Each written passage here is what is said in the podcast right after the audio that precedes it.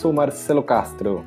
E eu sou Tainá Rodrigues. Esse é o Viajar Pra Quê, o nosso podcast semanal onde histórias, piadas, perrengues e reflexões estão tudo junto e misturado no mesmo balaio.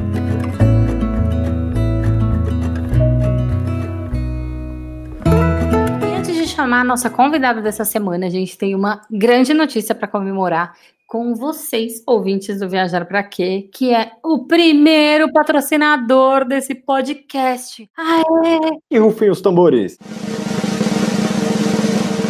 Travelex Confidence, que tem um nome difícil, mas é um rolê muito fácil, que no caso é uma casa de câmbio que facilita a nossa vida viajante. E a gente diz isso por experiência própria, porque eles já chegaram facilitando o nosso rolê a gente tinha uma viagem marcada, que no caso, quando esse podcast for para o ar, a gente vai estar nessa viagem, a gente simplesmente esqueceu que tinha que levar dólar.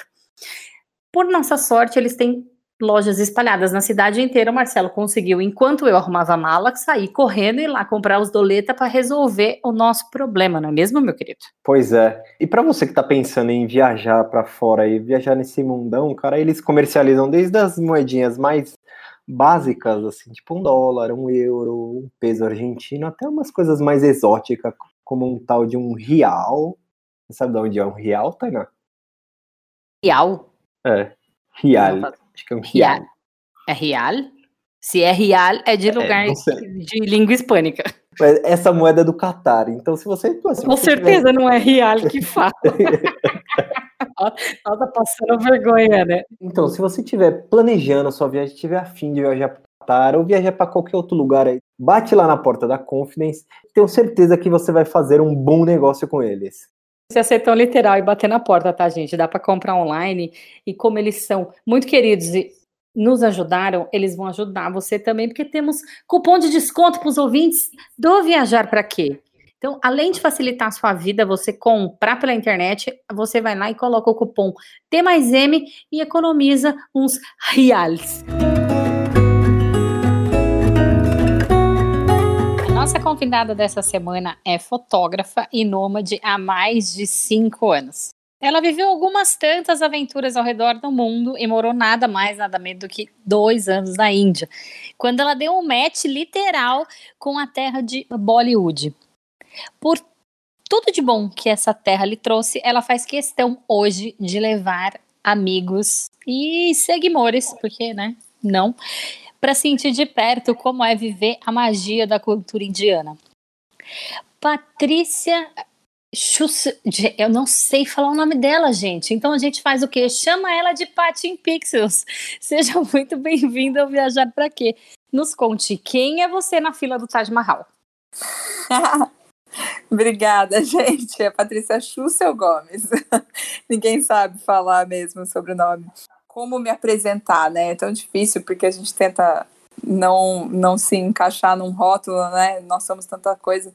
Mas eu sou fotógrafa de viagens, eu venho organizando minhas expedições, como, como você bem disse, nos últimos seis anos aí que eu tô tô trabalhando com isso, tenho feito disso a minha vida. É, faz seis anos que eu tô na estrada, que eu não tenho uma base, não tenho um endereço fixo. Então, muitas loucuras aconteceram nesse tempo, mas eu morei na Índia bem antes disso. Eu acho que foi onde tudo começou, eu diria, assim, onde começou, onde me picou esse bichinho da viagem e não parei mais. Oi, ela já está adiantando a resposta de uma das perguntas aí. é um super prazer bater esse papo contigo, Paty. Muito, muito obrigado por aceitar o nosso convite. E para a gente começar a nossa conversa, diga aí, viajar para quê, hein? Então, eu acho que assim, tudo vai mudando, né, com o tempo, assim. Eu, eu sinto que que no começo, quando eu fui viajar na já que a pauta é Índia, né, quando eu fui morar na Índia, foi no comecinho de 2011. E eu eu tava buscando muito, assim, eu era uma pessoa completamente diferente do que eu sou hoje, assim, era fresca pra caramba, tinha medo de tudo que é bicho. Nossa, eu não podia ver uma barata na minha frente, assim, que era daquelas que faziam um escândalo, que saía correndo, sabe? Quem me olha hoje, assim, nem acredita que eu era essa pessoa. E era fresca com comida também, sabe? Com higiene, um monte de coisa, assim.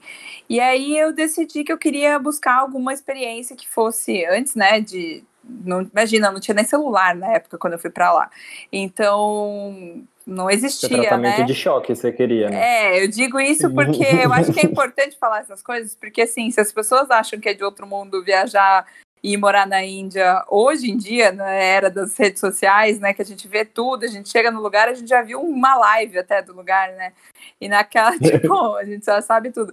E naquela época não, assim, eu não tinha nem celular, então assim, eu queria um lugar que me desafiasse, que me tirasse da minha zona de conforto, assim, para poder mudar, porque na minha cabeça eu pensava assim, ah, eu não vou sair daqui para ir morar na Europa ou nos Estados Unidos e voltar mais chata do que eu sou, sabe? Chata no sentido de fresca, assim, porque eu pensava. Porque é, é, aquele estereótipo, né? Tipo, o brasileiro sai daqui, vai morar num lugar, num país desenvolvido, e aí começa a ver que as coisas lá funcionam, que as coisas aqui não funcionam, e a gente fica mais. Né, exigente ainda, enfim. Então eu queria ir para um lugar que fosse mais difícil. Eu queria viver uma situação. Eu não queria viver numa situação mais confortável do que eu vivia aqui. E aí Índia era o lugar que mais me apavorava, assim. Eu tentei entrevista, é, tipo, eu fiz entrevista de emprego em um monte de lugar, era só lugar bizarro. E só que Índia era o lugar que mais me apavorava. Eu, sinceramente, eu achava que eu não ia dar conta, mas eu sempre fui muito da pessoa que, tipo, se eu me meto a fazer, eu vou fazer, sabe? É mais fácil eu não me meter aí do que, tipo, se é para desistir, desistir antes, nem vai, né? Porque se eu vou me meter, eu vou fazer até o final. Então eu pensei muito, conversei com muita gente que já tinha ido, meu, escutava umas histórias bizarras de perrengue, assim. Então foi bom porque eu fui com a minha expectativa lá no chão, assim, sabe? Porque não é nem... normalmente as pessoas vão com expectativa no alto, né? Eu fui com a expectativa no chão mesmo. Eu acho... É a melhor forma de chegar no lugar, né? Porque nada vai te decepcionar. Exatamente. Eu achava assim, tipo, literalmente no chão. Eu achava que eu ia cagar no chão, eu achava que, tipo, que nem ia ter chuveiro, que, louco, né? Ia ser no, no, sabe, tudo na base do balde. Eu tava preparada para tipo, todas as histórias bizarras que eu tinha escutado. E é engraçado, porque no fim, todas essas histórias bizarras aconteceram comigo. Só que quando você está dentro do contexto e você vai se transformando, também vai mudando, aquilo ali, de alguma forma muito mágica, não é tão ruim quanto parece, sabe? Aí... Exatamente. Não é tão bizarro assim, né? Ela é, mais, ela é mais bizarra quando alguém te conta. É, exato. E aí, quando você vê, você é a pessoa contando história bizarra e as pessoas estão falando, what? E você tá lá, tipo, normalizando as situações, né? E é louco ainda, no seu caso, ainda que tipo, vocês sentiam pavor do lugar, literal aí, pelo que você fala, e mesmo assim você falou, não, bora lá que quero bater de frente com esse pavor mesmo, assim, porque ainda que seja, sei lá, ainda que é, é interessante o seu olhar de, pô, não quero ir para um país desenvolvido que eu vou voltar mais chato e não vou aprender talvez tanto me enxergar, mas você também não vai pro lado, tipo, pro Sei lá, vai pra Bolívia, né? Tem que achar um meio termo ali, né? Um que pelo menos vai falar sua língua parecida, sabe? E, e você não, você foi lá no vou lá no bem no oposto mesmo. Vou cutucar, né? Eu sempre fui muito disso, eu acho. Até hoje eu sou assim. assim se é pra eu cutucar um problema, eu cutuco ele bem feito, assim. que é pra ah, eu acho que é a forma que a gente mais se enxerga, assim, né? Na época eu não tinha nenhuma dessa consciência. Eu falo muito disso hoje, assim, né? Dessa descoberta, até no meu Instagram mesmo, quem acompanha, eu falo muito, né, disso, de autoconhecimento em viagem, porque eu acho que, tipo, viajar é a ferramenta mais ampla de autoconhecimento que a gente tem, né? E Total. porque, meu, você pode. Você mesmo é responsável por aquilo ali. Você mesmo é aquela coisa, eu, eu falo, é meu mantra, assim, eu digo, eu só não vou chorar porque fui eu mesmo que fiz isso aqui, sabe? Ai, fui eu mesmo que me enfiei aqui. Então, tipo, é, você é, você aprende na pele mesmo, é a autorresponsabilidade, você que se colocou naquela situação, você não pode reclamar. E, então, assim, é, eu acho que a gente aprende muito, mas naquela época eu não era a pessoa que eu sou hoje, lógico, né? A gente vai mudando, evoluindo muito. Então, apesar de eu ter tido essa busca de querer ir, querer me desafiar, sair totalmente da minha zona de conforto mesmo, né? Porque na época aquilo ali era o auge para mim. Assim. Hoje em dia, tipo, para mim é super normal, né? Cada vez que eu volto para lá, eu me sinto em casa, assim, porque eu morei lá muito tempo e tal. Mas eu, na época, eu não tinha essa consciência. Então, eu acho que é legal isso, porque às vezes a gente faz coisas e depois que a gente vai ver, olhar para trás e ver toda a transformação que teve, como você estava buscando aquilo e tal, né? Mas uma coisa que você falou é, tipo, você se achava fresca, tinha pavor de bicho, então isso era uma coisa que te incomodava.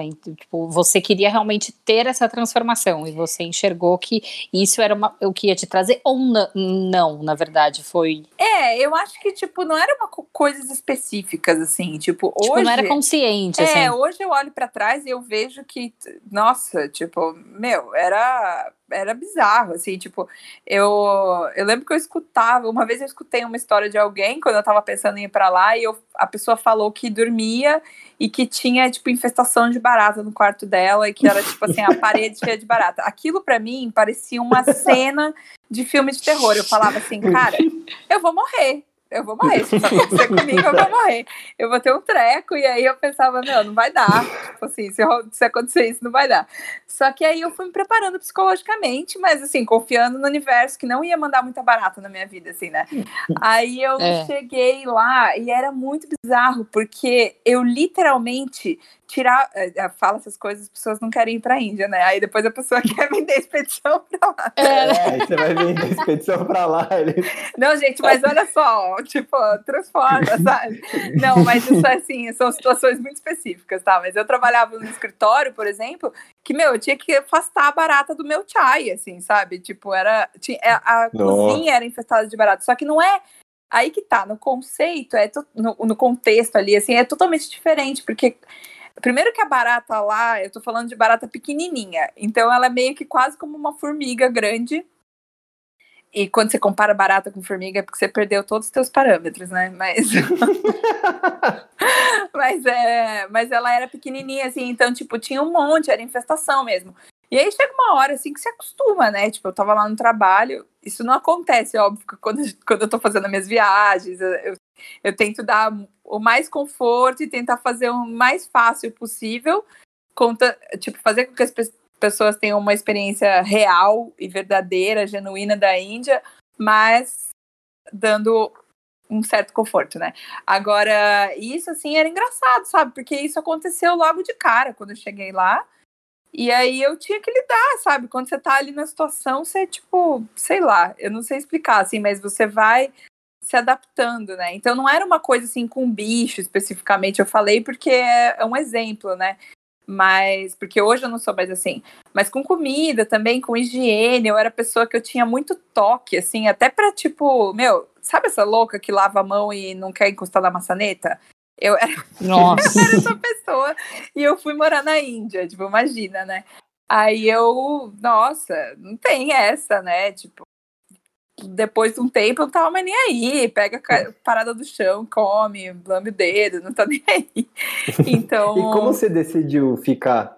Porque você conta, assim, você foi para Você conseguiu um, um, trampo lá, assim, tipo, vai um trampo mais tradicional, e, e aí foi ficando? Foi meio que. É, eu fui. Eu fui pela ESEC, que é um. para quem quer fazer intercâmbio e intercâmbio que seja assim, né, na sua área e tudo mais, ele só não tem intercâmbio quando é, por exemplo, a área jurídica, coisas específicas assim que você tem que saber as leis do país, por exemplo, ou, né, quando são áreas muito específicas. Mas na minha área, que é de criação, eu sou formada em design gráfico. Comecei a fotografar lá na Índia, então eu encontrei um trabalho na área de design.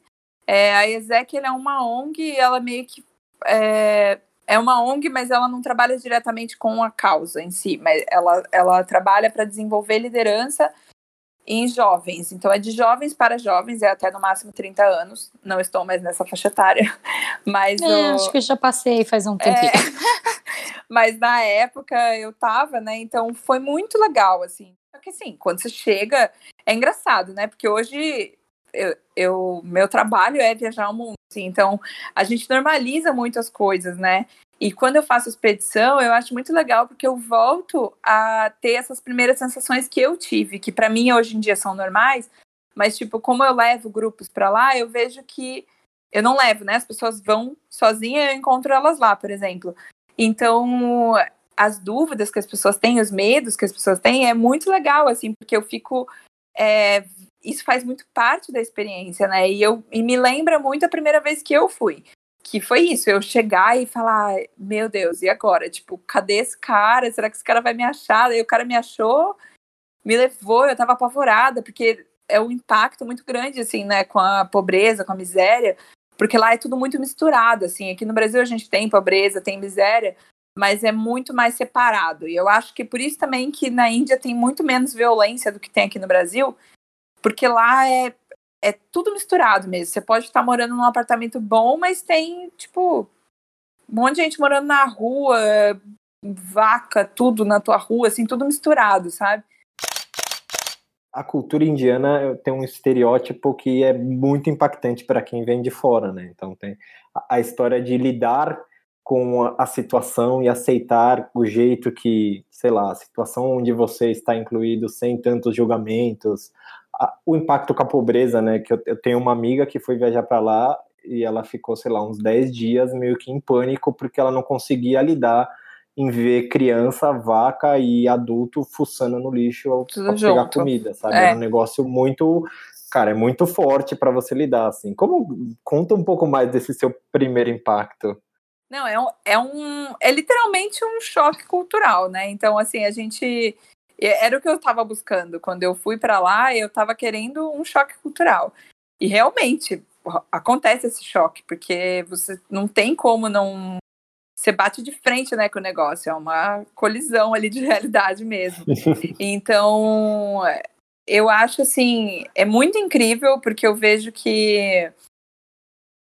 Você ter noção, teve uma. Para quem não sabe, né, como eu comentei, eu, eu organizo essas viagens que eu levo os grupos para lá. E aí eu gosto muito de ver a reação das pessoas quando elas chegam e quando elas vão embora. Eu queria ser um, uma, uma câmera mosca, assim, só para filmar a carinha das pessoas quando elas chegam e quando elas vão embora. Aí teve uma menina que ela foi, e aí foi engraçado, eu fui buscar ela de madrugada, e aí o voo dela chegou, sei lá, quatro da manhã, e, e ia chegar mais umas três meninas uma hora depois, então eu fiquei esperando com ela lá fora. E aí essa menina, é toda certinha, assim, tipo, toda certinha. Ela mora nos Estados Unidos há uns 10 anos, trabalhava na Disney, então ela, tipo assim. Nossa, nossa é, tipo assim, completamente diferente, né? E aí, uma querida, assim, tal, a gente ficou conversando. Aí ela falou que ela amava muito viajar, que ela e o marido dela tinham um sonho de viajar o mundo inteiro, mas eles sempre brincavam que quando eles fossem para a Índia, eles tinham que chegar, pegar um helicóptero e posar no Taj Mahal e voltar. Aí eu falei, ei, caralho, deu ruim. Eu falei, não, não vai dar. Tela azul. Ih, acho que você veio pro lugar errado, Aí eu amiga. falei, caralho, alguma coisa deu muito ruim nessa minha divulgação, assim, não sei, deu ruim. Eu falei, não é possível. Porque, tipo, eu pensei assim, meu, o Taj Mahal era o único lugar que eu justamente não queria colocar na expedição. Eu acabo colocando porque as pessoas querem ir para lá. Então eu falo, bom, já que elas vão querer ir de qualquer forma, então vamos todo mundo junto, né? Mas, é, tipo, eu acho que aquilo lá é o que menos representa. E eu sempre deixo, tipo, no último dia, justamente porque eu quero que as pessoas percebam de forma natural, sem eu nem precisar falar nada, que aquilo ali é muito incrível, é muito lindo, mas não é Índia. Tipo, não representa a Índia, sabe? Então eu quero que elas percebam por si só que a Índia tem muitas outras coisas. E aí o Taj Mahal é um monumento que você vai lá e é muito legal, mas é isso. E aí ela, a, a, transformação que ela teve, porque ela falou assim: ah, eu vim só porque é com você, tal, eu não sei nem com que coragem que eu tô aqui e tal, eu tô super nervosa. E aí, realmente, no primeiro dia ela tava super tensa, mas no último tipo, dia. Amiga, você acabou de me deixar tão nervosa quanto você, né? Porque as suas expectativas estão, tipo. Exatamente. Não posso afastar a barata com a minha mão. Né? Exatamente, mas aí eu sei que, cara, ela amou tanto, assim, e foi tão legal, tipo, de ver ela no final completamente entregue, outra pessoa, sabe? Foi embora chorando horrores. Tipo, meu, comia qualquer coisa, sentada no chão, abraçando todo mundo. É assim, foi muito legal, assim. E isso é, é incrível de ver essa transformação num espaço tão curto de tempo. E aí eu fico imaginando, né? Tipo, a pessoa, quando eu olho para trás e vejo a pessoa que eu era quando eu cheguei lá, sozinha ainda e tipo pensando, meu Deus, o que que eu tô fazendo? Porque quando você chega lá a sensação é e agora não dá mais para voltar, né? Tipo, ainda mais na época que hoje em dia você chega, conecta o Wi-Fi, manda um WhatsApp ali, tá tudo de boa, né? Na época nem celular tinha, então, tipo, era uma coisa que era outra realidade, assim. Mas eu acho que se desafiar, assim, essa é a resposta do viajar para quê, né? Eu acho que você sair conseguir buscar um aprendizado, assim, né? Não apenas ir para o lugar, ver esse lugar e ticar ali da tua lista, né? Digamos. É, você se aprofundar mesmo, entender, porque, porque é tão clichê, né? A gente falar de Índia e tem aquela coisa de, ai, fui para a Índia, me encontrei, blá, blá, blá, tipo, fui lá fazer um retiro, tipo, eu nunca fui em busca de nada disso, sabe? Foi bem pelo contrário, assim, eu fui querendo um choque cultural mesmo, e eu acho que esse lado zen da Índia, assim, que é tão esse lado clichê, assim, né, de transformação, ele vem naturalmente porque, assim, é, é tudo. Eu, eu, brinco, assim, que você fica zen quando você volta da Índia, porque lá é tudo tão caótico e, tipo, nada funciona. Daí, quando você sai de lá, você fala, tá tudo bem, sabe? Tipo, nada pode dar tão errado. Então, é meio que ao contrário, assim, sabe? Eu já ouvi várias pessoas falarem, e provavelmente isso deve ter acontecido com você, de que, por exemplo, a minha prima, ela foi para Tailândia e ela odiou. E aí, no mesmo ano, ela foi para a Índia e ela amou. Que doideira! Falei, então, tipo, e ao mesmo tempo, assim, eu falei, caralho, mas o que, que aconteceu? Ela falou, eu acho que é a questão da, da expectativa. E também tem a questão das pessoas locais, porque ela foi para a Índia para ir num casamento de um amigo. É, experiência totalmente e, diferente. É, então, e aí ela foi, conheceu, ela foi para uma cidade do interior, tipo, que eu imagino que também deva ter essa diferença muito gritante das cidades grandes para cidades do interior. Tipo, e como que você quebrou esse, tipo, esses desafios, assim? Porque você estava trabalhando no escritório, numa cidade, tipo, é, a, a, gente, você chama atenção, tipo, branca de cabelo curto, é, não sei se tinha cabelo curto na época, acho Eu que tinha, provavelmente tinha, não. É. Tinha, já tinha? Mas é alta, né? É alta. Ah, não, chama atenção de tudo que é jeito. Você pode tentar é. usar uma burca, que ele, você vai chamar atenção, não tem jeito. Tipo, como que foi isso, assim, de, de, essa, de se acostumar, tipo, com essa realidade, assim? Eu lembro de uma cena que foi muito engraçada. Foi do primeiro dia, eu cheguei, o taxista me deixou lá na casa onde eu ia morar. Acabei morando pouco tempo nessa casa, fiquei um mês, assim, aí depois eu já conheci uma galera e fui morar num apartamento com essa galera que eu conheci. E Aí eu cheguei e eu tava esperando, porque era um casal indiano que ia me receber. Então eu cheguei, aí eu acho que, tipo, a mulher me recebeu, foi chamar o cara, não sei. E aí eu fiquei alguns momentos sozinha na sala, assim, né? E eu lembro muito bem dessa cena, não sei porquê. Eu estava sentada num cantinho assim e eu não conseguia falar. Eu tava assim, tipo, gente. Porque é tudo tão diferente. Você olha a cozinha, você Até olha. a casa, né? É, tudo. Tipo... A casa mais ainda, né? Você fica olhando assim e fala, meu Deus do céu.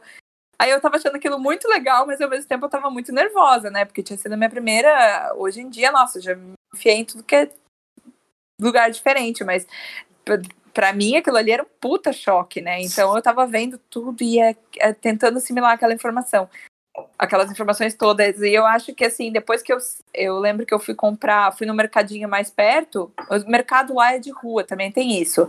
Tipo, você até encontra. Hoje em dia mudou muito, assim, cada vez. Eu morava em Nova Delhi, né, que é, é o caos na Terra. E, e, assim, quando eu morava lá, tinha bem menos infraestrutura do que tem hoje, sabe? Hoje tem bem mais. Antes pra gente ir para um, um mercado normal, normal entre aspas, tá? É, mas assim, que, que, tivesse coisas importadas e tudo mais, tal, tinha que ir no shopping. Então tinha alguns shoppings, assim, tinha, sei lá, três, quatro shoppings na cidade que a gente ia e tinha mercado dentro do shopping. Mas fora isso, Nossa. você não vai no mercado, você compra coisa na rua ou compra numas vendinhas, assim, tipo, é um, são umas lojinhas, sabe? Tiozinho, assim, que vende na rua.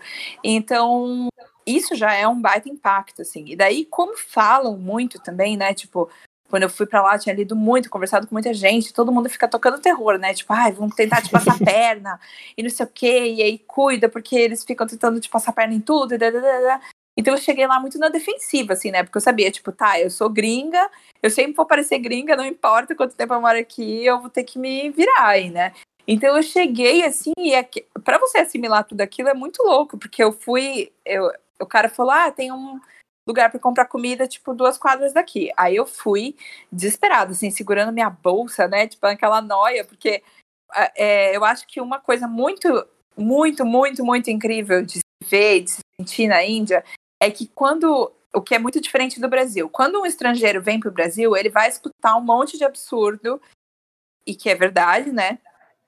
Infelizmente, mas tipo assim, vai, vai escutar um monte sobre violência, sobre se cuida com isso, se cuida com aquilo.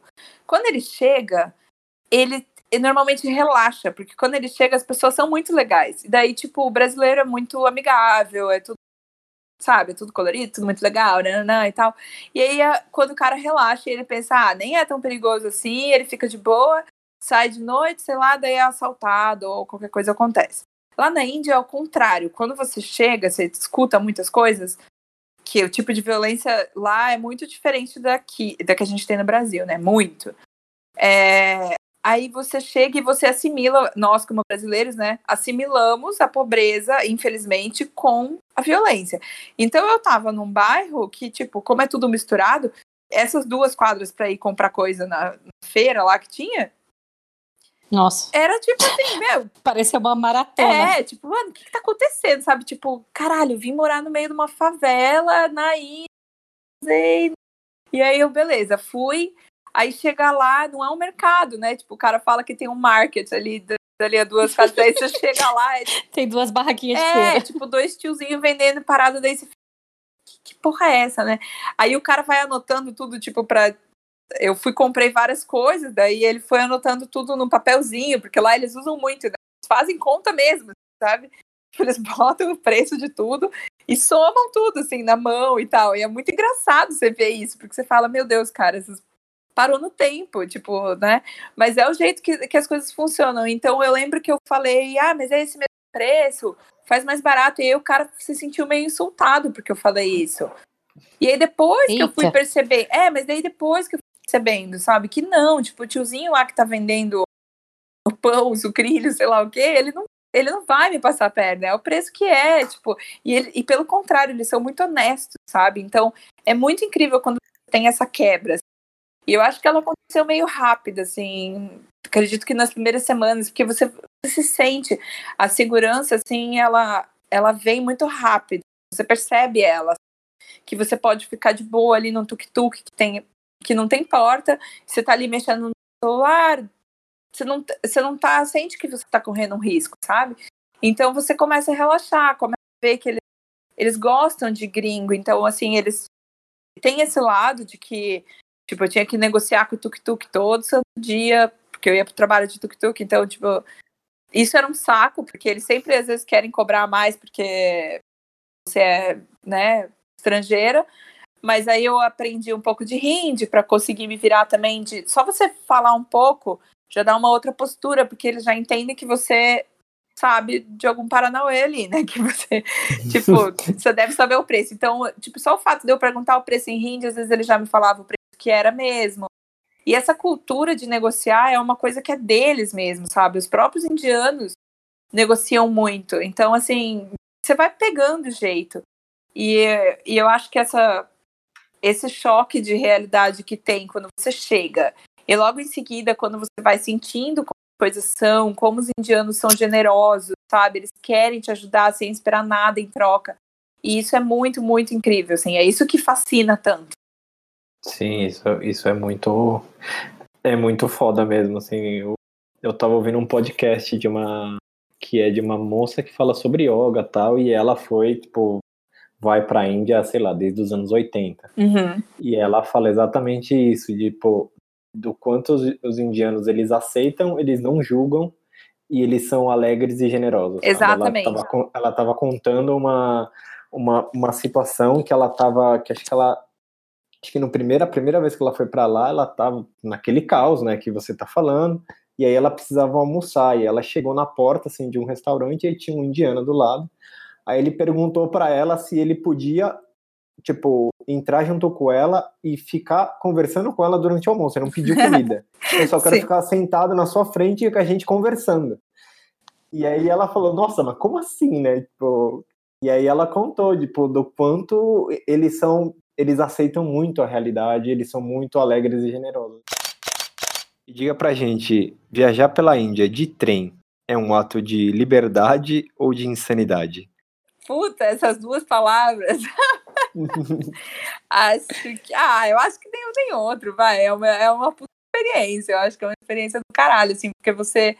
É, eu, como eu falei. Eu, é entupido mesmo? É, tipo, sim, é que depende real. muito. É, depende muito do tipo de, de trem que você vai pegar, do, para onde você vai pegar também. Porque quando você pega de cidades muito tradicionais, tipo assim, eu lembro que o trem de. Eu fui duas vezes com esse trem de Delhi para Varanasi eu via de sleeper class, que é uma das piores classes, assim, né? Que não tem ar-condicionado. Então, cara, é uma experiência antropológica, assim, porque você vê tudo que você imaginar, assim, porque você fica lá. Eu achava incrível, porque eu ficava lá observando, assim, eu falava, gente, tipo, tudo, tudo que você consegue imaginar e o que você não consegue imaginar tá acontecendo ali, sabe? Então, eu acho que diz muito sobre a Índia, assim, até nas expedições que eu faço, a gente sempre inclui viagem de trem, só que normalmente de um jeito mais confortável, é, numa classe com ar-condicionado, pra galera conseguir dormir, porque daí é puramente deslocamento. Mas quando é pela experiência, tipo viajar de dia, que nem a gente vai de Delhi para Agra, que é viagem eu faço questão de que as pessoas vão com essa sleeper class, porque, meu, é muito incrível quando você vê aquilo ali. Tipo, aquilo ali é, é o jeito que as pessoas viajam mesmo. Mas, assim, não é essa coisa que a gente tem, essa imagem das fotos daqueles trens abarrotados de gente, caindo gente para fora, assim, né? Existe isso, sem sombra de dúvidas, já vi várias cenas desse tipo, mas mas assim, normalmente quando você viaja de sleeper, que é a pior, mas não é a, a general, que é pior ainda. Não são todos os trens que tem, que tem a General, que é a, seria a pior de todas. A é, General vai todo mundo de pé. A General é de pé, sentado, só que tipo não tem lugar. A Sleeper é, é onde você tem para dormir. Então, como você tem lugar para dormir, teoricamente você também tem teu teu lugar para sentar. Tem um espacinho a mais, né? É, só que aí, tipo, só que essa é a classe mais simples de dormir, né? Que tem um lugarzinho lá para você deitar. Só que, mano, você, tipo, eu já acordei com o indiano sentado na minha cara, sabe? Tipo, eu sendo deitada lá e eu falava assim, oh, querido, esse não é o seu lugar e a tua bunda, sabe, não tá aqui, tipo, sai daqui. Aí, só que foi o que eu falei, como eles não estão acostumados com pessoas reagindo, principalmente mulheres, assim, né? É, eu tocava terror, assim, tipo, a gente falava muito, né? A gente que morava lá, a gente tomava conta, porque assim, eles não têm noção de espaço, então eles vão tomando conta, assim, quando você vê, tem tipo 10 10 indianos ali sentados no teu lugar, sabe? E aí você fica assim, cara, vaza todo mundo daí, tipo, sai daí, sabe? E você tem que se impor, tem que ser grossa, assim, e falar, porque senão eles vão se folgando mesmo, assim. Mas é muito mais uma. Existe o, o lado de ser. deles não terem noção nenhuma de espaço e privacidade, e existe também o, o, lado da curiosidade com gringa, porque, tipo, imagina se eles já têm isso entre eles. Imagina um vagão cheio de gringa, tipo. Nossa. Eles vão olhar e vão falar: Meu Deus, eu vou ficar aqui, não importa o que aconteça, sabe? Eles ficam lá te olhando. e aí você fica: O que, que você tá olhando? Tipo, porque você tem que, você tem que impor esse, esse limite, assim, porque senão eles vão ficar em cima, assim. Mas eu acho uma puta experiência, assim, porque é divertidíssimo. Só que é isso, eu não recomendo, principalmente mulheres, é, a viajarem nessas classes mais. Se Tipo assim, eu acho que não tem problema nenhum uma mulher viajando sozinha na Índia, mas tem que ter certos cuidados. E um desses cuidados, eu acho que, claro, os cuidados que a gente já está acostumado no nosso dia a dia, mas um desses cuidados seria não viajar, principalmente à noite. Tipo, de dia eu acho que é de boa, mas se você vai à noite, é, eu acho meio delicado, assim, ir nessas que são mais baratas. E, assim, é pouquíssima diferença de preço, sabe? Você consegue viajar na de ar-condicionado de boaça, daí é tranquilo, sabe? Normalmente eu recomendo, assim, ah, se você tá sozinha, tenta ficar sempre na... na... Para quem vê como é um trem indiano, são três lugares para dormir, assim, embaixo, do meio e em cima. Eu sempre recomendo que pegue as de cima, mesmo que sejam duas mulheres, por exemplo, fique na de cima, porque daí ninguém te enche o saco, às vezes eles nem veem que você tá lá, sabe? Eu, quando eu viajava, eu e mais alguma amiga, a gente pegava as nas de cima, e já quando chegava, já ia lá para cima, às vezes o pessoal nem via que a gente tava lá, sabe? Então, uhum. a gente conseguia ver a vida acontecendo ali, ter essa experiência sem ficar, sem se estressar. Mas, ou viajar nas classes de AC, né, que são de ar-condicionado, que daí é bem mais tranquilo. Mas eu acho, tipo, uma puta experiência. Que história é essa dessa de foi você foi você foi uma mesa Eu em algum determinado mesa momento aí Da, da, minha, sua vida. da minha Índia. vida aconteceu isso- essa cena. Mas, tipo, é uma pena Temos que figurante de mesa nesse podcast, pessoal. temos. Pra- inclusive, na introdução eu podia ter falado isso, né? Mas ó, já fui uma mesa. É uma pena que não dá para ilustrar com foto. E como eu falei, na época que eu fui morar lá, eu não tinha celular, então eu tinha, tipo, por muita sorte do destino, ou não, né? é, tinha uma menina que estava trabalhando comigo nesse dia que ela tinha um Blackberry. Então é uma foto de qua- qualidade Blackberry tosca, mas assim, eu tenho um registro desse, dessas cenas. Eis que a gente trabalhava, como eu falei, indo nesses promotion jobs, então às vezes a gente, a gente nunca sabia muito bem o que, que ia rolar. Então, às vezes era para recepcionista do momento, tipo, ficar dando boas-vindas assim para galera que entrava. É, às vezes era para ficar de bartender, sei lá o quê. E aí de vez em quando eles falavam o que, que a gente tinha que falavam assim, ah, vai ter roupa para vocês vestirem aqui. Ou quando eles não falavam nada, você ia de vestido preto normal, que era o padrão, né? Aí tá, essa vez eles não falaram nada e a gente foi de vestido preto, eu e uma outra guria que eu conhecia. Aí, meu, eu falei no caminho, eu vi que tinha uns penduricalhos, umas coisas estranhas assim no porta-mala, porque eles passam para buscar, né, e vai pro lugar lá do evento. Aí eu falei, eles falaram alguma coisa que ia ter roupa, porque eu tô vendo que tem umas coisas aqui. Aí ela falou, não, não falou nada. Aí eu vim de preto. Eu, ah, eu também, então deve ser isso, beleza. Aí a gente chegou lá, ela falou assim: não, você tem que tirar o teu, teu vestido, coloca esse top aqui. Daí era um top que já era muito horroroso. Tipo, era uma. Era um tomara que caia prateado com azul metálico. Jesus. E, tipo, muito horroroso, assim. é, Parecia um papel crepom prateado, que, sei lá, aqueles papéis metálicos. Aí eles me colocaram, colocaram aquilo, daí eu falei, mas como assim eu vou tirar o vestido? Tipo, o que eu vou vestir embaixo? Aí ela falou, não, não, embaixo não precisa. Daí eu, cara, como não precisa? Eu vou andar de calcinha? Como, né? Aí eu falei, não, então eu vou ficar. Só que, tipo, meu vestido, é, ele tinha uma alça grossa, assim. Então eu tive que colocar esse negócio com a alça aparecendo, porque eu não tinha como tirar a alça. Então ficou eu com top, tipo, amarrado em mim, assim, né? Em cima do vestido, que já tava horroroso. E aí a parte de baixo não precisava nada, porque na verdade a parte de baixo era a mesa. E aí a mesa era como se fosse. A mesa era como se fosse a minha saia. Eu acho que não, não dá para imaginar se ver a foto, mas aí, tipo, como se não bastasse, era uma mesa dessas que são mais altinhas, assim, sabe? Né, Eu fui mesa duas vezes. Uma vez eu era azul, outra vez eu era rosa, metálico. Mesmo look. Mas aí a mesa era também prateada com metálico, né, do mesmo look que eu tava em cima, então era como se fosse a minha saia. E aí, como se não bastasse, a mesa era bem alta, então eu, é claro, tipo, a mesa não batia na minha cintura, né? Tipo, Ficava mais alto. tinha que ser uma mulher de dois metros de altura, então ficava mais alta. Então eu tinha que entrar debaixo da mesa, aí tinha um buraco no meio da mesa, então eu entrava nesse buraco, né? E aí eles, como eu tinha que ficar mais alta, eles colocaram tipo quatro tijolinhos debaixo da mesa que eu tinha que ficar pendurado naqueles tijolinhos. E aí era monções, era época de monções, então tava tipo um calor do cacete, úmido, então tinha muito pernilongo. Eu lembro que os pernilongos iam me triturando embaixo. E eu não podia Nossa. fazer nada, porque senão eu ia desmoronar com aquela mesa, né? Porque imagina, eu tava me equilibrando em cima de quatro tijolinhos, em cima, sendo mesa com a mesa Mas amarrada. qual era a função dessa mesa? Tipo, tinha comida em volta, as Então, pessoas. Aí essa vez, eu fui mesa duas vezes. Uma vez eu tinha que servir uísque. A outra vez eu só era uma mesa, eu não tinha que fazer nada, eu só tinha que existir como uma mesa. E aí aquela vez foi entediante, porque aí as pessoas se apoiavam na mesa, ficavam lá conversando, apoiando no copo, conversando comigo, aí às vezes vinham os caras meio que dando em cima, eu ficava, querido, me respeita que eu tô trabalhando. Tipo, eu sei que não parece, mas Tipo, oi, mesa, não fala, sei que querido. não é um Sabe trabalho que. muito digno, mas eu tô trabalhando, sabe? E aí, só que a- o detalhe principal não é só a mesa, é que eles colocaram, e gente, não era um casamento fantasia, tá? Eu tô falando de um casamento absolutamente normal pro padrão indiano. Eles colocaram asas de anjo enormes em mim e um chapéu de pirata. Isso não Mano, era não. uma fantasia, eu juro pra você, juro.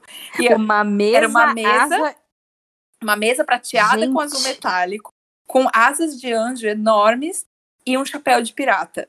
E esse era meu Não, gente, trabalho. mas Não, não fecha a nem conta. nos, pi- não, não, não- nem nos piores desenhos do imaginário infantil essa cena não, Não fecha, não entra, não entra. não, não fecha. É tipo não fecha. assim, é bizarro. Aí essa vez eu tenho foto quando eu tava servindo whisky, da outra eu não tenho foto. E aí a outra foi mais bizarro ainda, porque como eu era só uma mesa, né, a outra eu era rosa, minha cara. E aí eu falei, mano, que porra é essa? Eu não acredito. O que, que eu tô fazendo na minha vida, sabe? Por que, que eu tô sendo uma mesa de. Aí eu lá, tal, já tava meio puta com aquilo. Aí esse casamento era enorme, enorme. Tinha muita coisa, assim, tal. Tinha várias mulheres mesas também. E aí tinha. Aí era- mulheres mesmo, tipo, o instinto. Não vou contratar mulheres. Instituto das Mulheres Não, era bizarro. Daí, tipo, aí eu- os indianos, eles têm uma cultura imbecil, que eu acho que, tipo, tinha um, isso, talvez muitos anos atrás aqui no Brasil, de atirar uma arma de fogo, né? Quando eles estão comemorando alguma coisa. Aqui no Brasil, eu acho que antigamente também era assim. É, Seria Nossa. melhor ainda se eles comemorassem, né, ao invés de matar, né? Mas, mas assim, eles têm essa coisa. Agora, imagina uma brasileira que, tipo, escuro, escuta um tiro. Tô lá eu vestida. de, De vestida de Tô lá mesa eu vestida de mesa, plena, apoiada no meu tijolinho lá, de boa e tal. De boa, sabe? Nada acontecendo. Zero emoções na vida, assim. Aí, dali a pouco, vem um indiano com uma arma e ele atira pra cima e ele tava do meu lado. E aí, tipo, Nossa. cara, quando eu escutei aquilo, porque eu nem vi o cara vindo com a arma, eu só escutei um tiro do meu lado e vi o cara com a arma. Falei, pronto, fudeu, esse cara vai matar todo sei lá eu, né? E ele tava, tipo, comemorando no casamento. Cara, eu desci daquele buraco, porque daí, tipo, tinha que se apoiar. Eu nem sei o que eu fiz com a asa, com o chapéu, eu não faço ideia. Eu só lembro que eu desci, eu joguei a mesa pro alto e eu saí correndo, desesperada. assim. Aí eu De cheguei. calcinha. Não, tipo, eu tava de vestido embaixo, né? Ah, você tava com Não, vestido, não você não fui de tirou o calcinha, vestido. Daí eu, tipo, saí correndo desesperada. Aí eu cheguei lá pro pessoal da organização deles, ué, mas qual que é o problema? Não, ele tava lá volta. Daí eu falei, mas não vou voltar nem a pau. Tipo, mano, você não tá entendendo. Tipo, já passou do meu limite há muito tempo, sabe? Tipo, não vou fazer isso. aí, aí eu sei que eu fiquei puta. Essa foi a última vez que eu fiz um job, né?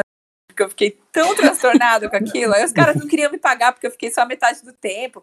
Fiz um escarcel lá e foi mó perrengue, assim, mas mas isso era tipo, cada vez, porque era eu, as meninas que moravam comigo também faziam esses promotion jobs, assim. Cada vez que uma voltava, voltava com alguma história bizarra. Né? Tipo, Nossa. ah, teve que descer do lustre, sentada no lustre, Nossa. servir champanhe com um Nossa. chapéu de cowboy, sabe? Eram umas coisas. Eu estava ouvindo um podcast da o Mochileiros Sem Pauta dos nossos amigos e a Babi Cade, que eu sei que a sua amiga estava participando, e ela estava contando um pouco sobre a relação do homem com a mulher no Irã. E foi- uma coisa que me chamou muita atenção, ela ela estava fazendo couchsurfing, e aí a menina que ela estava na casa virou para ela e aproveitou a presença dela e pediu, falou, ah, eu quero aproveitar que você está aqui para você ir comigo num bar, é, conhecer talvez um futuro pretendente. E aí, quando chegou nesse bar, ela estendeu a mão para cumprimentar e se apresentar para o cara, e o cara virou para ela e falou, eu não, eu não toco em mulher, eu não, é, tipo, não cumprimento mulher com um aperto de mão nem nada do tipo. E eu achei isso bem chocante, assim. Eu queria saber como que é essa relação homem-mulher na Índia, como que você percebeu isso? A forma que a mulher é vista lá, eu acho que é. Eu não fui pro Irã ainda, quero muito ir, mas é, eu acho que é bastante diferente, assim, pela, pela pouca experiência que eu tive em países muçulmanos, né? É, eu vejo que a forma que a mulher é diferente. Mas eles abraçam, tem uma, uma coisa assim. Não, não, tipo, se você vai conversar com pessoas muito tradicionais, é claro que você não vai chegar dando beijo no rosto, né? Mas eles cumprimentam, eles vão te dar a mão, eles são muito solícitos mulher e eles têm muito essa coisa de proteção. Eu acho que é muito mais de proteção é, do que qualquer outra coisa, sabe? Então, assim, é, só que por outro lado, é muito comum também ver, é muito contraditório, assim, porque é muito comum ver mulheres, por exemplo, trabalhando em obras, carregando mesmo, assim, um monte de tijolo na cabeça, peso, de peso, ali trabalhando mesmo, sabe? Trabalho pesado. É, mas, por outro lado, é, mu- é muito comum, né, que a mulher vai cuidar da família e o homem é o que vai prover dinheiro. É, eu tive uma amiga que casou lá, que isso estava até no testamento, que eles tinham que falar. Ela, ela é italiana, super independente, assim, tipo, já viajou o mundo inteiro e tal, e ela casou com um indiano, que é bem mente aberta. Mas assim, ele foi o primeiro casamento de amor da família inteira dele. Inteira. Nossa. Tipo, foi assim, além de ser o primeiro casamento que não foi arranjado, foi também o primeiro casamento com uma estrangeira, né? Porque imagina, tipo, foram duas quebras muito grandes. Então, e ela não quis falar isso. Ela, ela fez o casamento todo tradicional, lá do jeito que fazer, mas ela não quis, ela quis mudar os votos porque ela, ela se usava, porque justamente dizia que, que a mulher era responsável por ficar na casa cuidando da família e o homem era responsável por prover dinheiro para a família. E ela falou: Meu, não, tipo, não, vou, quero falar isso aí, não quero que falem isso no meu casamento. aí ela mudou a parada toda, que tava lá milhares. Eu, amiga, devia ter pensado nisso antes, sabe? Porque ela, ela queria mudar a parada em sânscrito um dia antes do Nossa. casamento. Eu falando assim, amiga, você devia ter pensado nisso antes, sabe? Faz alguns anos que você tá tentando casar com esse cara, sabe? Não é? tipo, não, você não pode simplesmente chegar e falar para eles que você não quer que fale isso. Tipo, você vai causar um monte na família. E no fim, eles realmente falaram que os dois eram responsáveis por cuidar da família e por prover dinheiro para casa. Então foi bem legal, assim, essa quebra toda. Mas foi mó ah. treta para conseguir casar mesmo? Foi, demorou, assim, não foi. No caso deles não foi treta, não rolou treta. Tipo, hoje ela mora, é porque é bizarro, né? As famílias indianas, assim, você vai casar com um indiano, você não vai se casar apenas com um indiano, você vai casar com a família você inteira com dele. A família, é, né? Porque é. você vai morar, tipo, ela mora com a sogra, e eu não consigo entender, assim, cada vez que eu vou lá, eu fico, caralho, consegue, meu, porque, tipo, é muito você não ter o teu espaço, assim, sabe? Porque eles dormem com a porta aberta, a sogra, não sei, ela tá grávida, não sei nem como, sério, porque, tipo, é tanta falta de privacidade que você fica assim, mano, como que transa, sabe? Tipo, não dá. E é, aí entra primo, entra, entra todo mundo, assim, sabe? Eles simplesmente entram na tua casa, é muito louca, sabe? De, de privacidade que eles têm, assim, é outra, é outro parâmetro, assim. E é, então assim, foi foi difícil, acho que para ela também entender tudo isso, mas para eles foi difícil, né? Porque eles são super tradicionais, nunca tinha tido um casamento de amor e ainda estrangeira, então foi bem, foram alguns anos assim. Ele, a família dizendo que ele que tudo bem ele namorar com ela, mas que eles iam arrumar um casamento para ele, e ele falava que não, que ele tinha direito de negar, que tipo, passaram anos, né? Mas ele, ele falava assim: vocês podem tentar quantas vezes quiserem, e eu tenho direito de negar, é direito meu, né? Negar quantas vezes eu quiser também. Então eu vou ficar negando até vocês aceitarem que é com ela que eu vou casar. E aí foi um processo, assim, mas foi bem legal, assim, eles amam ela, então hoje em dia foi uma história feliz, né? Mas eu já vi várias também que não terminou bem, tipo, que a família rompeu.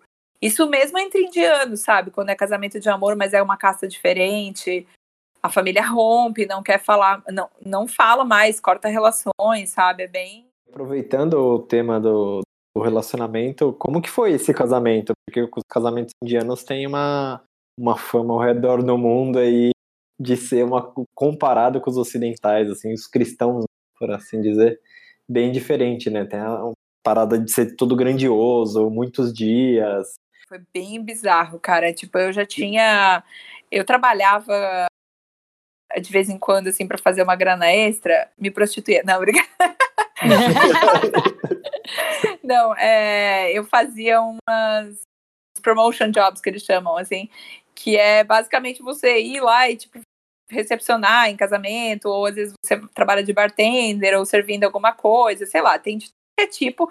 Foi numa dessas aí que eu fui mesa, que eu não sei se vocês já viram essa história ou não, mas eu fui uma mesa uma vez, essa história é bem engraçada, depois eu posso contar. Mas mas eu então eu já tinha ido muito, porque eu ficava fazendo esses promotion jobs por um tempo, eu já tinha ido muito em casamento, mas eu nunca tinha ido em um que eu realmente fosse convidada. E aí, meu, eu fui assim no casamento e eu achava que eu ia lidar com mais naturalidade, né? Porque o casamento foi, deixa eu ver, ano retrasado, foi em dezembro do ano retrasado. E eu, tipo, já tinha morado lá um tempão, já tinha voltado pra Índia algumas vezes, então eu já tava muito acostumada com as bizarrices e tudo mais, né? Mas eu acho que ver uma amiga, e ela era minha. A gente dividia quarto. por dois anos, assim, desde o dia que eu cheguei, ela foi minha roommate. Ela se mudou de casa comigo e tudo, então a gente ficou junto do começo ao fim e ela continuou lá. Então, ver ela, que eu conhecia tão bem, que eu tinha tanta intimidade, assim, usar, submeter a tanta coisa que eu sei que ela jamais faria, assim, eu fiquei bem chocada, assim, sabe, de ver, porque, tipo, é um casamento que não tem beijo no final, sabe? A, toda aquela ostentação e aquelas coisas é, é, um, é um pequeno detalhe da, da coisa toda quando você olha, sabe? Quando você vê um ocidental casado daquela forma, dá um impacto, porque você se imagina naquela situação, né? Aí você, meu, de jeito nenhum eu ia aceitar isso. E, mas claro, ela ama muito ele, eles, eles se amam muito, tem uma relação muito legal, mas assim, foi bem impactante. E é, é muita ostentação, é tipo muita comida, é um desperdício de comida que é triste de ver, assim. É, é para entrar gente que, sabe, quando eles chamam a família, é a família, tipo assim, meu. Todo 300 mundo que pessoas. conseguir imaginar, é, tipo assim, 300 é pouco, assim, é muita gente. Tipo, o primo de 13 terceiro grau que você não sabe é. nem... E aí o povo vai basicamente, eles falam isso, até brincando, né, meus amigos indianos, eles assim, ah, vai aquele monte de gente só pra comer, tipo, assim, é... Mas a gente fala isso dos nossos casamentos, mas lá é literalmente, sabe, porque eles...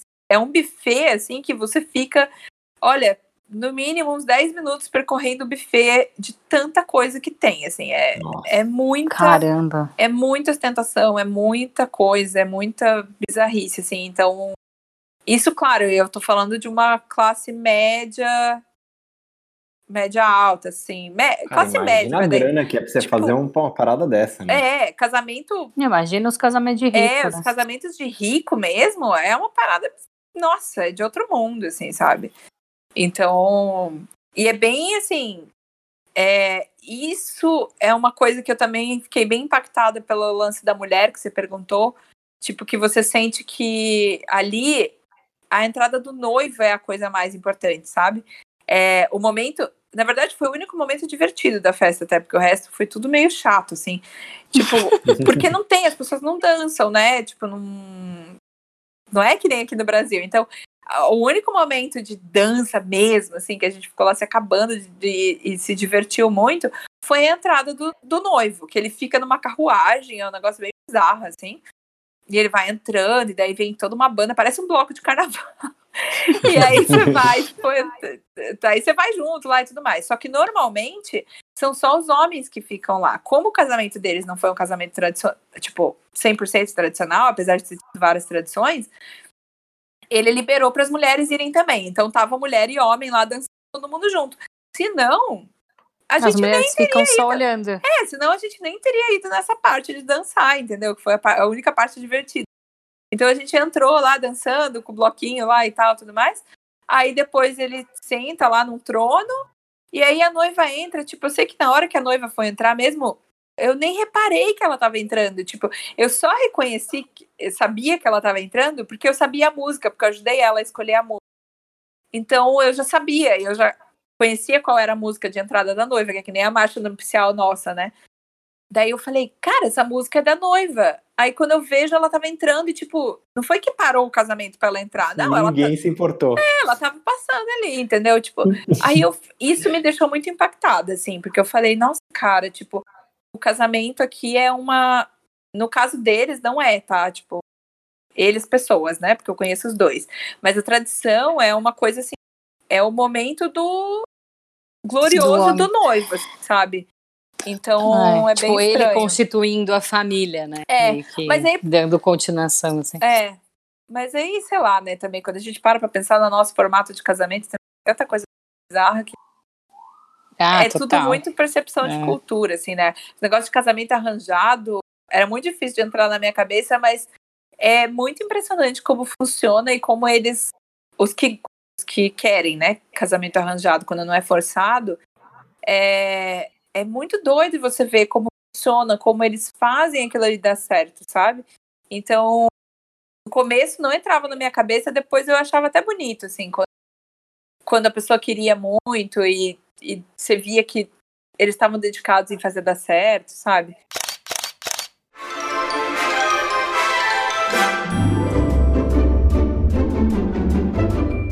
Agora a gente tem um, um momento que é rapidinhas viajar para quê? A gente vai fazer perguntas rápidas para você e você vai ter que responder o que vier na sua cabeça. Combinado? Uhum. Então vamos lá. O que, o que em você ainda se parece com você quando era criança? Nossa, meu cabelo. Completamente mudada, né? Índia. Foi a primeira coisa que veio na minha cabeça. Se você pudesse dominar uma outra habilidade que você não tem, qual seria? Canto. No chuveiro, você canta ou lê rótulo de shampoo? Ah, eu faço os dois. Mas eu acho que eu canto mais. Eu confesso. Lê o rótulo, real- faz uma melodia É. pro rótulo do Não, shampoo. ler rótulo eu leio muito no mercado. Eu sou viciada em ler rótulo no mercado, mas no, no banheiro não. Porque eu, economizar água eu fico conversando, na real. Se você pudesse viver até os 90 anos e manter a sua mente ou o seu corpo de uma pessoa de 30 ou de você de 30, qual que você escolheria, a mente ou o corpo? A mente. Podendo escolher qualquer pessoa no mundo, quem você gostaria de jantar hoje? Nossa, Sebastião Salgado. Ah, Oh. Agora eu quero saber se você consegue responder essa. Se o planeta é redondo, quais são os quatro cantos da Terra? Porra, daí. daí... a gente fala, né? Quatro cantos do mundo e, tipo, quais cantos são esses? Não sei. Ó, é, eu não sei se eu vou falar certo, mas vamos lá. Samosa ou Vada, Vadapav? Qual das duas? É... É muito apimentado, meu. Não dá. Nenhum? Ah, essa moça. Índia ou Atacama? Ah, daí não dá. Não vai ter. Gente, vocês estão fazendo isso daí com uma geminiana, sabe? Eu não precisa. não tem condições. eu sempre escolho os dois. não- Por isso que eu viajo tanto, porque eu nunca sei qual decidir. aí Eu acabo indo. Comer a mesma comida todos os dias ou nunca mais comer sua comida favorita? Eu tenho que escolher um dos dois. É, Uhum. Nunca mais comer minha comida favorita. se você tivesse ganho na Mega Sena agora, qual seria o primeiro lugar que você iria? Antártida. O que não pode faltar na sua mochila? É... Buff. Tô olhando pra um, inclusive, que eu tava arrumando a. Não sei, o que, que é um buff? É tipo uma bandana, só que ela é fechadinha, É, assim, um né? pedaço de Ah, pano, na sim. real. É, Parece que é a É. coisa mais inútil do mundo, mas eu, pra É, mim. achei bem aleatório É. essa escolha. Não, mas é que nunca falta. Eu sempre tô com um, assim, eu adoro, eu acho muito útil. E pra finalizar, um pedido pro gênio da lâmpada. Ah, Fê, que me leve pra Antártida. Pô, melhor era que eu ganhe na Mega Sena pra eu ir pra Antártica. E que me mantenha com essa mesma mente até os 90 anos.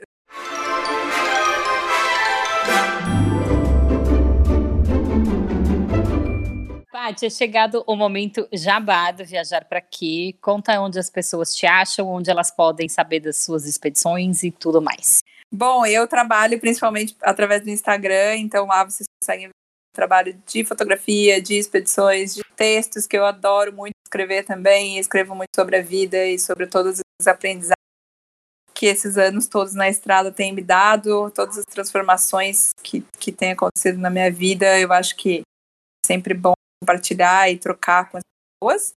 É, meu Instagram é patimpixels. E sobre as expedições eu tenho divulgado por lá, mas também tem um mailing que eu divulgo pelo, pelo e-mail, né, para as pessoas não perderem.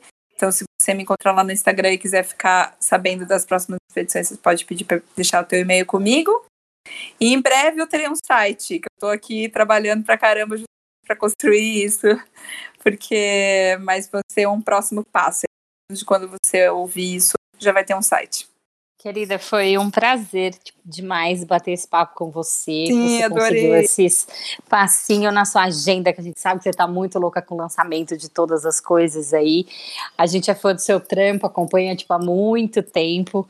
Obrigadão de verdade por você ter participado. Espero e tenho certeza, na verdade, que todo mundo que ouviu Viajar para Quê dessa semana deve ter dado várias risadas também, se divertido demais. E é isso, pessoal. A gente se vê semana que vem. Ah, Um eu que beijo. agradeço, eu que agradeço demais e obrigada por estarem fazendo também. Eu sei que podcast dá um trampo do caramba, então dou os parabéns para quem abraça isso aí.